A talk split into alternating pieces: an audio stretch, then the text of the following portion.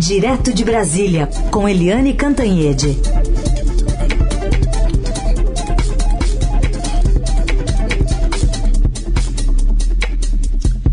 Oi, Eliane, bom dia.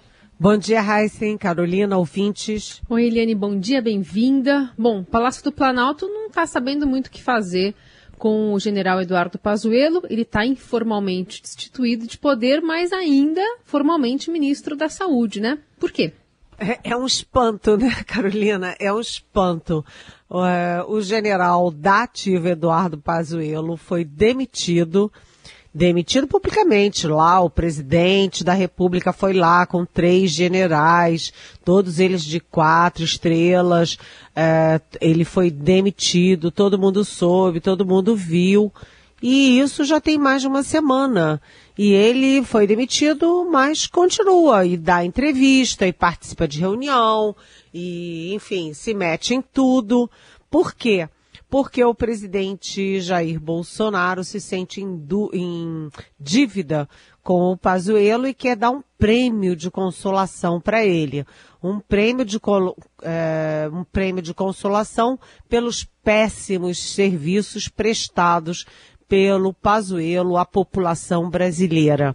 É impressionante isso, porque o Pazuello errou errou em toda a logística, né? Errou na negociação das vacinas, errou ao olhar em volta e ver as, dispo as disponibilidades de vacinas no mundo, é, focou numa só, que é a AstraZeneca, que atrasa o tempo inteiro. Enfim, ele não, não viu o que estava acontecendo. Ele atrasou em seringas, ele deixou os testes de Covid é, jogados fora e até vencerem por aí. Enfim, ele foi um péssimo ministro da Saúde numa pandemia. Mas o presidente Jair Bolsonaro quer prestigiá-lo. E por quê? Porque é o seguinte, se ele tem um cargo, ele tem foro privilegiado.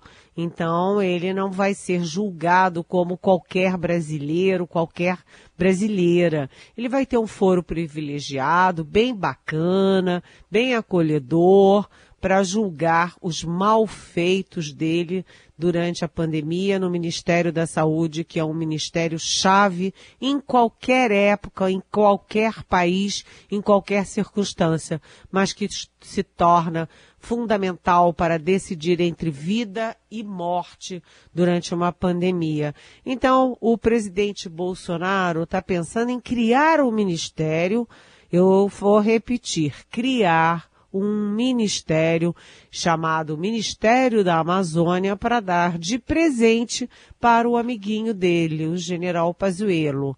É, veja bem, quem paga esse ministério é você, Heisen, é você, Carolina, é você, ouvinte. E eu também pago, hein? Nós todos pagamos por mais um ministério. É assustador pensar numa coisa dessas numa hora dessas. Não tem dinheiro para nada, a população está sem emprego e passando fome, as crianças estão sem escola, o país está de pernas para o ar, né, ou ponta cabeça, como vocês dizem em São Paulo, e o presidente quebrando a cabeça para criar um ministério para o é, Pazuello, até a criação do ministério, porque não é assim, o presidente estala o dedo e no dia seguinte tem um ministério. Isso tem todo um processo, passa pelo Congresso, etc, etc. Até lá, o presidente está querendo alocar o Pazuello para um cargo que cuide de concessões para a iniciativa privada, porque dizem que ele é bom de uh, logística. Há controvérsias. Mas o fato é o seguinte, quem paga por toda essa farra somos nós, né? E enquanto o Pazuello vai ficando, vai ficando nesse gerúndio, né? Que o Heisen falou, né? E o ministro que chegou, o Marcelo Queiroga, ele chegou mas não chegou. Ele ainda está chegando, chegando num outro gerúndio. É o governo dos gerúndios. Um dia, né? Um dia acontece alguma coisa ou a casa cai. É isso. Uhum. Bom, sobre essa situação do Ministério da Saúde, tem duas perguntas aqui de ouvintes para você. o Maurício Mendonça chega até a propor um, um teste de múltipla escolha, né, dizendo que essa situação não se resolve porque A. O. Queiroga é sócio-gerente de uma empresa. B. O general Pazuello perde o foro privilegiado. C. Esperando melhorarem os números da pandemia para não queimar o ministro novo. D. Todas as anteriores. E a Beth Boguchual quer saber se o novo ministro está trabalhando de graça lá, já que ele não tomou posse. Oi, oi Maurício e Beth. Maurício, todas as alternativas, né? Todas, né? Essa história da empresa, do ministro novo, ex-futuro, quase ministro, Marcelo Queiroga é esquisita. O foro privilegiado do ex-quase futuro é, Pazuello também é toda esquisita. Estão é, esperando a pandemia é, melhorar. Sim, o Bolsonaro não dizia no final do ano. Ah, isso aí está no finalzinho. Isso está no finalzinho. Depois que ele falou que está no finalzinho, é recorde em cima de recorde, em cima de recorde, né? É... E Beth, qual é a pergunta da Beth mesmo? É, é ela está falando aqui, ela, ela, até chama o ministro de pesadelo aqui, agora que eu vi. Mas ela está falando se o novo ministro, que não tomou posse, se ele está trabalhando, ela pôs entre aspas, de graça. Olha, é uma boa pergunta, né, Beth? Ele abandonou todas as funções dele lá na Paraíba, né? Ele tem, tem funções lá, tem trabalha em clínicas, etc. Abandonou tudo para lá. Veio para cá. Tá morando aonde? Quem é que está pagando a moradia dele aqui? Quem é que está pagando salário para ele? Quem está pagando a comida para ele? Os deslocamentos. É, é uma boa pergunta. Como você pode justificar o gasto com dois ministros? É aquela coisa, né? da lei da física, né? Dois é, não cabem no mesmo espaço e também não cabem no mesmo orçamento, no mesmo salário e na mesma verba para poder trabalhar. Tudo, tudo muito esquisito, sabe, Maurício Bete? Eliane, enquanto isso, os militares estão tão bem na fita, né? Especialmente no, na fita do orçamento. É, assim como o general Pazuello está bem na fita, né, porque faz tudo errado e é premiado, né, os militares também estão muito bem na fita, né, é, aqui a manchete do nosso Estadão hoje é boa, porque aquele orçamento de 2021, lembrando que a gente está é, no dia 23 de março e a gente ainda não tem orçamento para o ano de 2021, mas segundo o relatório é, apresentado ontem pelo senador Maurício, Márcio Bitar, que é do MDB do Acre, né, o, olha só, o Ministério da Defesa, que reúne Marinha, Exército e Aeronáutica, vai ter 8,3 bilhões de investimentos, que corresponde a 22% ou um quinto de todos os recursos federais destinados a todos os investimentos é, da República. Ou seja, quase um quarto de todo o investimento vai para uma única área. Né? Além disso, todos os funcionários federais ficarão sem aumento durante esse ano, pelo menos até dezembro, sem reajuste nenhum, não é aumento, é reajuste nenhum por causa da pandemia. Isso foi uma, um acordo, né? Como a iniciativa privada, os trabalhadores de todo o país estão sofrendo muito, então não tem sentido todo mundo sofrendo e você dá aumento e reajuste por uma única categoria, que é funcionário público. Mas tem funcionário, tem funcionário, tem trabalhador e tem trabalhador. E os militares são os únicos que estão com reajuste é, aí é, sendo garantido.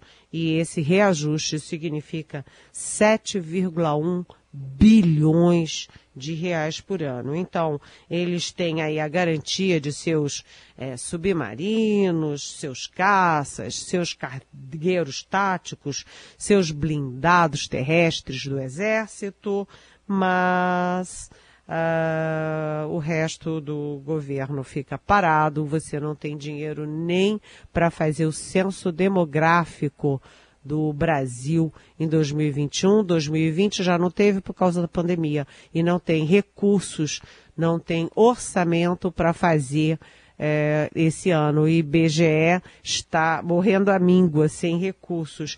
Mas olha, é, o Ministério da Defesa, os militares, as Forças Armadas estão bem nessa, nessa foto aí. Tem reajuste, diferentemente de todos os demais, e tem é, dinheiro garantido para investimentos, diferentemente de todos os demais. Aliás, uma boa comparação feita pela, pelo jornal Estado de São Paulo, nosso Estadão.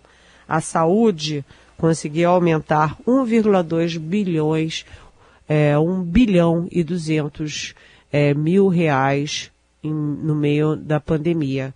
E, o, a, e o, as Forças Armadas conseguiram ter, abocanhar, um quarto praticamente de todo o investimento. Olha, quem pode, pode, né? Mas se fosse qualquer outro gestor, daria prioridade ao SUS, à saúde do brasileiro participação de Eliane Cantanhede, direto de Brasília.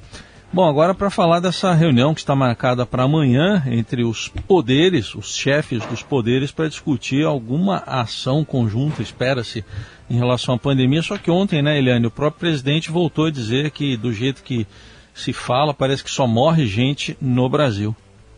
Não, o presidente continua dizendo essas coisas, né? É, ele também diz o seguinte, ele já disse, né, que o Brasil é um exemplo para o mundo.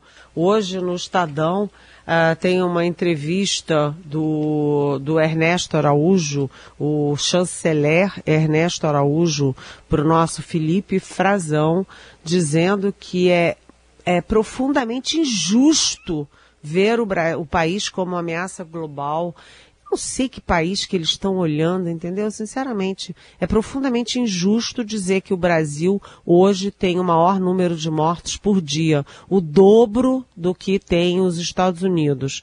É, é e é injusto dizer que isso está errado. Né? É injusto ver que o Brasil não negociou as vacinas a tempo hábil. É injusto ver que o Brasil não cuidou do isolamento social. É injusto ver que o Brasil está sendo é, atingido pelo, pelo tal kit da cloroquina, né? Hoje tem aqui também três pacientes, três pacientes, pelo menos, morreram a, após usar o kit Covid, que é empurrado pelo Ministério da Saúde do Pazuelo. Esse Pazuelo aí que está é, a, na, na, bica de ser é, promovido a ministro do, da Amazônia, etc. Né? O Estadão diz que após o, o uso do kit Covid, que reúne é, hidro, é, hidroxicloroquina, azitromicina e vermectina, é, todos sem eficácia comprovada contra a doença, cinco pacientes foram para a fila de transplante de, de fígado em São Paulo. Dois deles morreram e uh, um terceiro óbito foi registrado também pela mesma circunstância em Porto Alegre. Né? Aí vai chegar essa reunião de amanhã, vem aí nesse ambiente de, é, de dois ministros, né? Quem é que vai participar da reunião para discutir a Covid? O Pazuello, o Queiroga, os dois ou nenhum dos dois? Eu sugiro que não seja nenhum dos dois, porque não vai fazer diferença. Mas o fato é o seguinte, isso vem também no embalo de é, 500 é, banqueiros, empresários, grandes economistas, ex-ministros é, da Fazenda e da Economia, como Pedro Malan, ex-presidente do Banco Central, como Armínio Fraga, enfim, é, dizendo o seguinte: o governo, haja como governo. É um puxão de orelha no Bolsonaro e no governo, dizendo, pelo amor de Deus, vocês têm que agir. Aliás, tem que agir rápido, porque a, a gente está começando a ter relato de pessoas que morrem em chão, é, no chão dos hospitais, porque não tem onde botar os pacientes, né?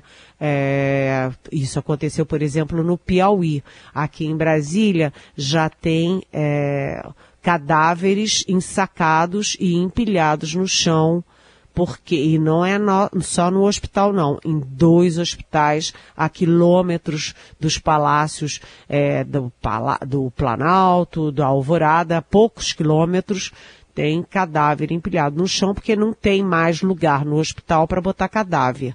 Né? Então, como que vai ser essa reunião amanhã? A expectativa é de que seja uma pressão educada, sim, claro, ninguém vai botar uma faca no pescoço do presidente, mas que haja uma pressão sobre o presidente para que o presidente abandone esse negacionismo cruel, né, que tanto mal faz ao país e que encare a pandemia e a realidade de frente.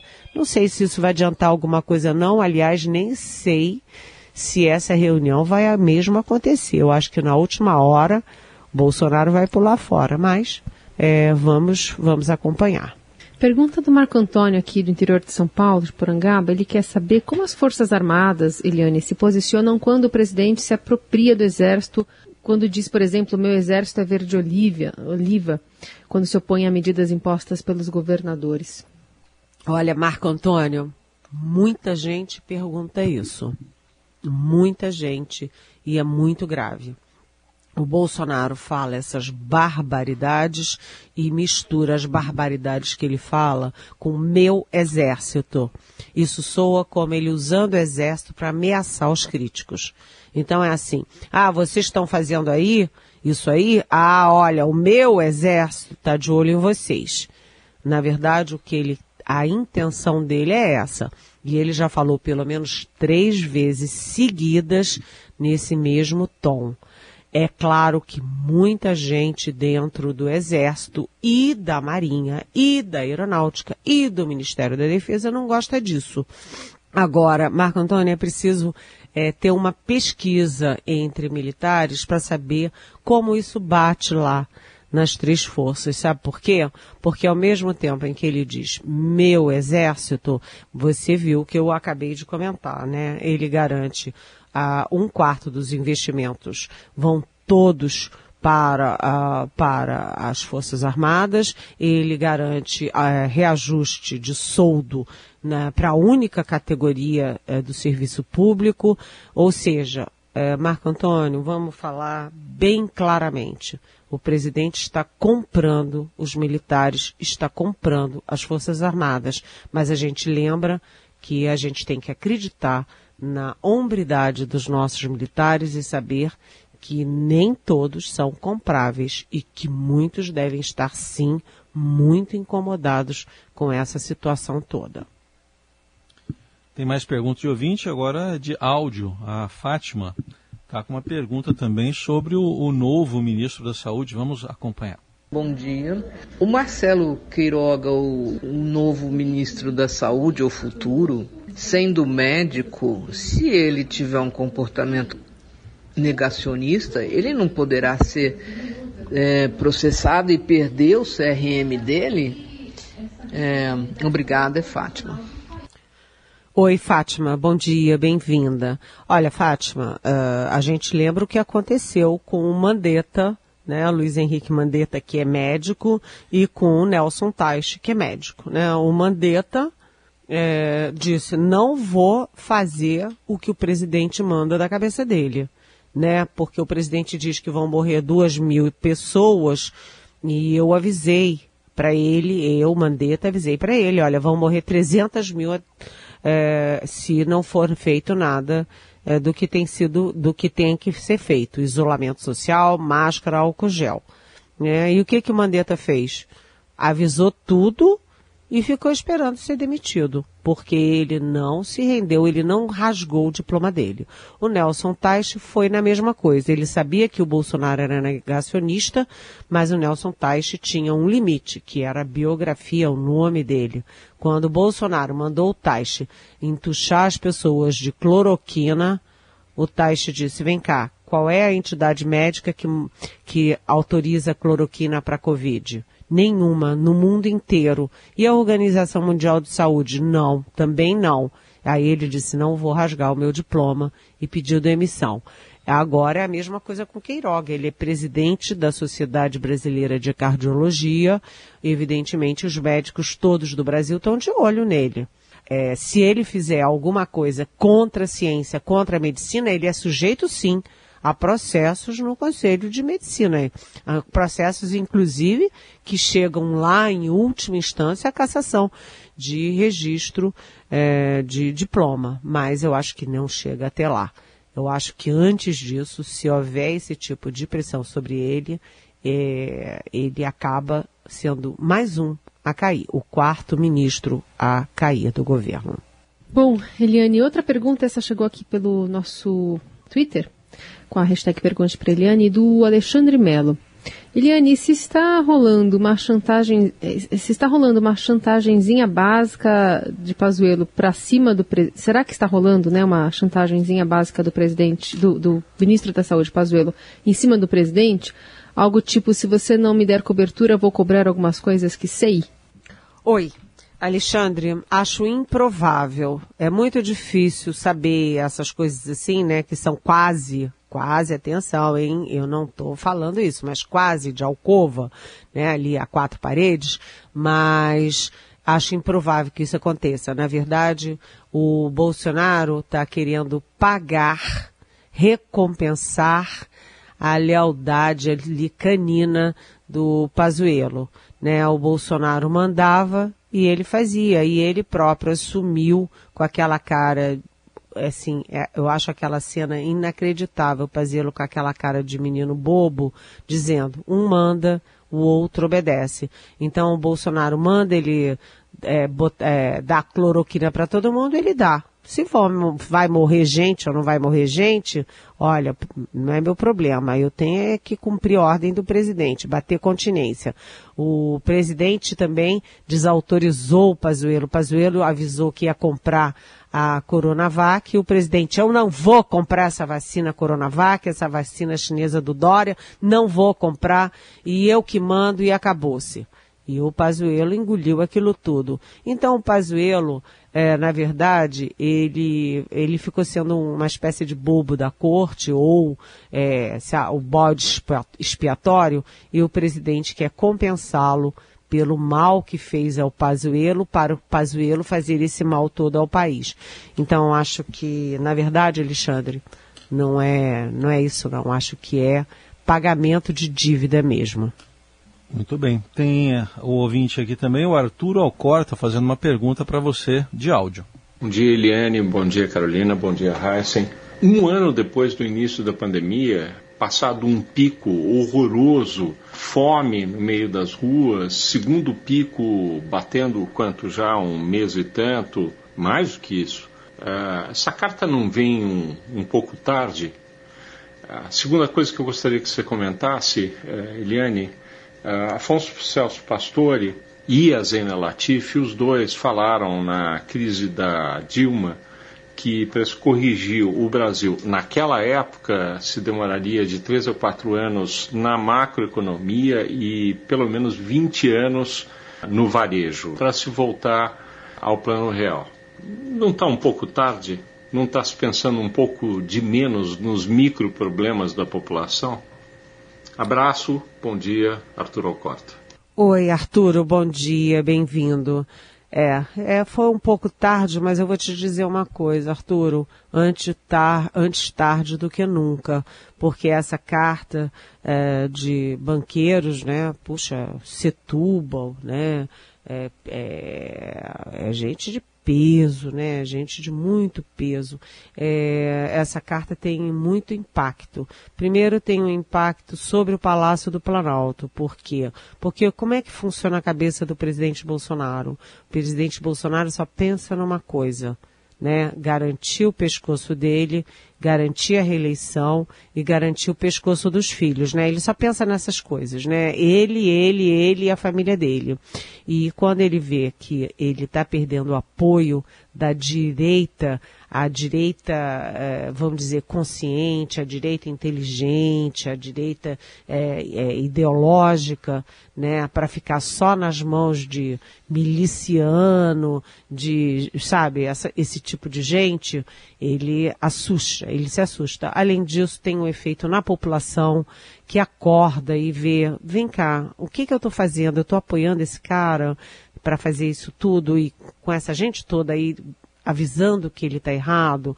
E também tem o efeito internacional, porque isso traz luzes para o Brasil, né? E o Brasil agora está pedindo socorro aos Estados Unidos, pedindo socorro ao mundo para ajudar o Brasil com as vacinas é, e ajudar o Brasil na pandemia, porque o Brasil está é, ao léu, né? Ele está solto, jogado fora por um presidente que nunca assumiu o comando da pandemia. Então você vê, né, Arturo, só para concluir, os ex, todos os ex-ministros da cultura, todos os ex-ministros é, do, do, meio ambiente, todos os ex-ministros de relações exteriores, todos os ex-presidentes do Banco Central, todos os ex-ministros da economia cobram providências do governo alguma coisa está errada. Aliás, por falar em errado, o Fábio, Fábio alguma coisa, que é aí o ministro, o secretário da Cultura, olha só, ele é secretário da Cultura. O Mário Frias botou um Twitter agradecendo muito o presidente Bolsonaro, ah, e botou aspas, a luta é diária, sem direito a descanso. Vamos trabalhar incansavelmente para que todos os brasileiros tenham acesso à cultura. Aí o Eduardo Bolsonaro aplaudiu, deu aquele soquinho e tal. Só que ele escreveu acesso com SSSS. Ou seja, é, alguém precisa providenciar uma aula de português básico para o secretário da Cultura. É isso. Para quem não quiser falar Mário Frias, segundo Bárbara Guerra, pode dizer que é o Rodrigo da Malhação. De onde ele nunca deveria ter saído, né? Tava melhor lá. Tava esperando As... o restinho dele. Gente, eu, eu falei acesso com aqui. quatro S. Eu só lancei, eu só lancei. Só esperei. Olha só, acesso com quatro S é bem bacana na cultura. Acesso à cultura. A-S-S-E, S-S-O, a cultura. Bacana, né, gente? Bom dia, é. hein? Ele está num outro tipo de malhação agora. É, é um, malhação um do português. Malhação do, mas ele é chefe daquele, daquele, do, da, da Fundação Palmares, é. sabe? Aquele. Sérgio um, Camargo. Sérgio Camargo, que é um negro que diz que a escravidão foi boa para os negros. Gente, a gente está rindo, mas eu acho que é de chorar. Sim, pior que é mesmo. Bom, Eliane, esperando fundo, amanhã tem mais a partir das nove, tá? Te esperamos. Até amanhã, beijão.